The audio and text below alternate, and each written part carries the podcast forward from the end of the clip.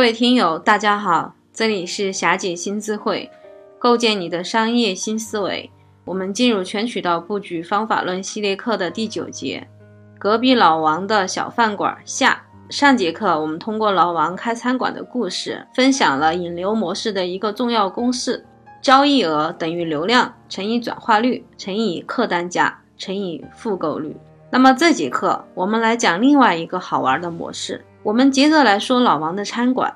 自从和美团达成合作以后，老王的店铺人流量确实多了起来。美团的引流的确是有效的，但是老王发现每一次引流的流量成本越来越贵了。以前一百个人到店，可能只要一百块钱的流量成本，但是现在需要两百块钱了。老王仔细一测算，加上这些流量成本，他几乎赚不了什么钱。经过一番深思熟虑，他找到了一种更为良性的模式。他为所有到店消费的客人设计了一套会员体系。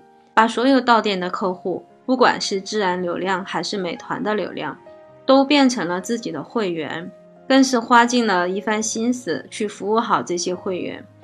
经过一段时间的沉淀，老王的付出有了成效，会员们非常认可老王，甚至把他这里当成自己的食堂，不断的介绍朋友过来吃饭，他的生意越来越好，流量的成本投入越来越低。老王的新套路就是我们要讲的一个重要商业模型，基于社交商业发展繁衍的社群模式。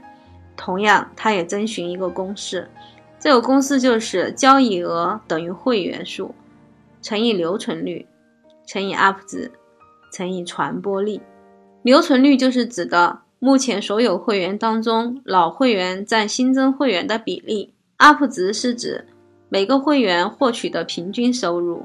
传播力是指会员之间通过各种方式传播裂变而带来的影响力，进而为老王的餐厅带来新的流量和会员。相比单纯的依赖第三方平台引流的模式，社群模式是一个良性循环的体系，它能让客户自我裂变出新的流量，增加客户的粘性。这样的模式下，需要提高交易额，就涉及到两个极为重要的步骤。第一个是全渠道引流，引流的这个动作我们一定要做。第二个方面是变化最大的，就是我们要升级和每一个来的潜在客户、准客户之间的关系。第二个变化是我们要升级跟客户和准客户之间的关系，不要让每一个到店的客户变成断线的风筝，而是要跟他持续的去发展关系，挖掘客户的持续价值。下节课开始，我们就将进入全渠道引流。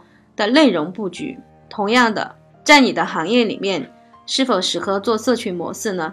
如果你正在做，你是怎么做的呢？欢迎关注霞姐的微信号“霞姐新智慧”的全拼。就这个问题，我们可以继续聊。